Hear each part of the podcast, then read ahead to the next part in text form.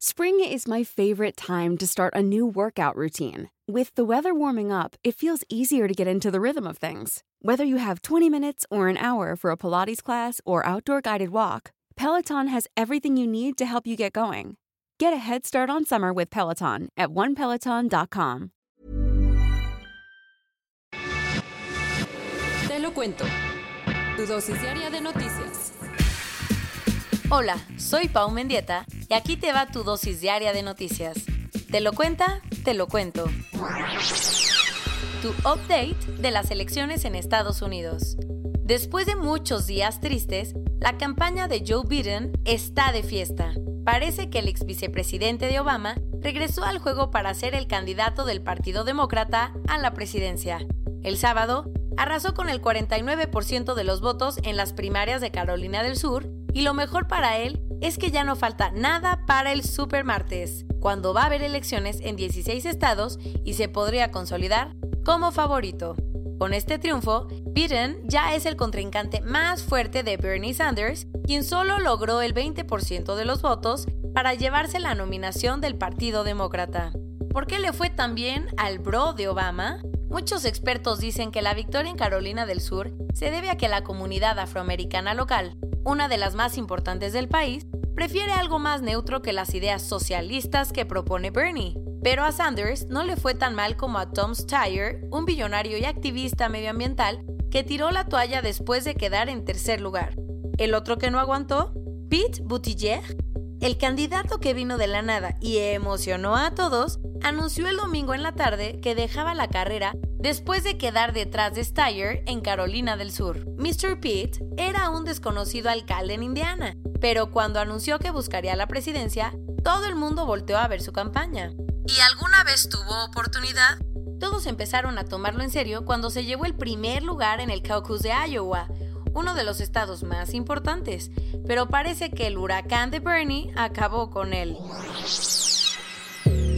Ya no somos inmunes. Hasta ayer había cinco casos de coronavirus en México y ocho pacientes estaban en pruebas por sospecha. Seguro te enteraste el fin de semana que el coronavirus ya llegó a México y que fue importado directito desde Italia. Pero las cinco personas que dieron positivo acaban de regresar del norte de ese país. ¿Dónde están?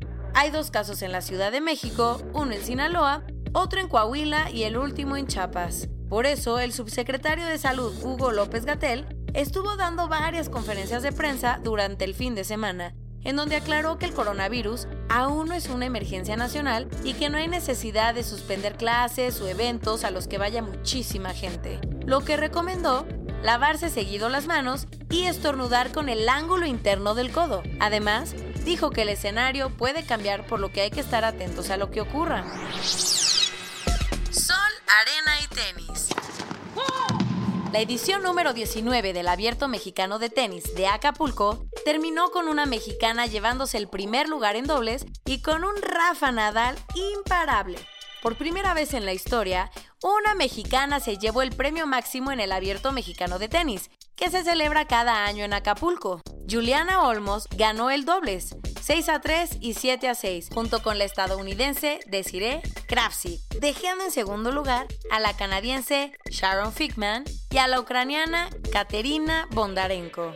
Con este título, Olmos se reafirmó que es una de las grandes promesas del tenis mexicano, pues ya ha ganado otros torneos internacionales como el Nature Valley Open en Inglaterra, algo más, con todo y sombrero charro, el español Rafael Nadal conquistó Acapulco después de ganarle al estadounidense Taylor Fritz.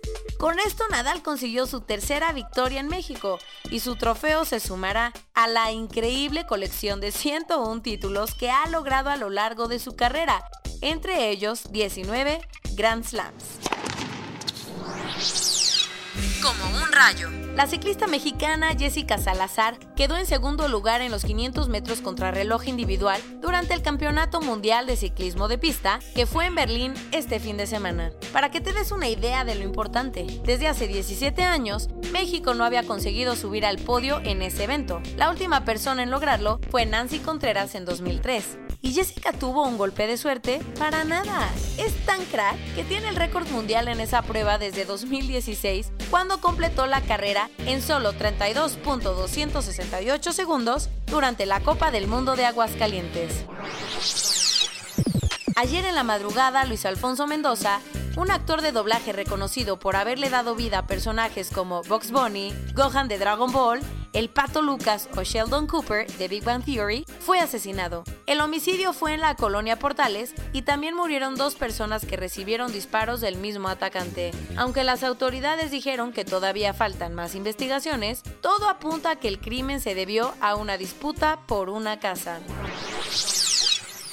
Nueva York le dijo adiós a las bolsas de plástico y se convirtió en el tercer estado después de California y Oregon en tomar esta medida. Al ver que en todo el estado se usan anualmente 23 billones de bolsas de plástico de un solo uso, las autoridades neoyorquinas tomaron medidas radicales y desde el sábado entró en vigor una ley que prohíbe que los establecimientos entreguen o vendan estas bolsas. Aunque el gobierno ya dijo que al principio buscará concientizar más que castigar, se espera que en unos meses las multas para quien no haga caso vayan de los 250 hasta los 500 dólares.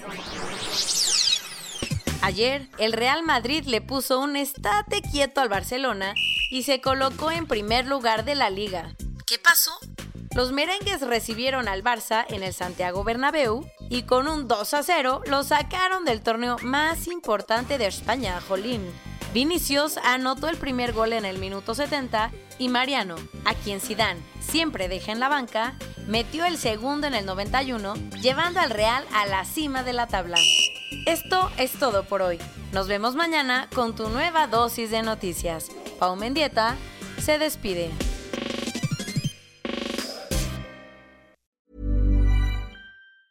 ¿Te preocupas por tu familia? Entonces, ¿por qué darles solo huevos ordinarios cuando pueden disfrutar de lo mejor? Eggland's Best, los únicos huevos con ese delicioso sabor fresco de granja, además de la mejor nutrición, como 6 veces más vitamina D, 10 veces más vitamina E y 25% menos de grasa saturada que los huevos regulares, además de muchos otros nutrientes importantes. Así que, dales los mejores huevos. Eggland's Best, mejor sabor, mejor nutrición, mejores huevos.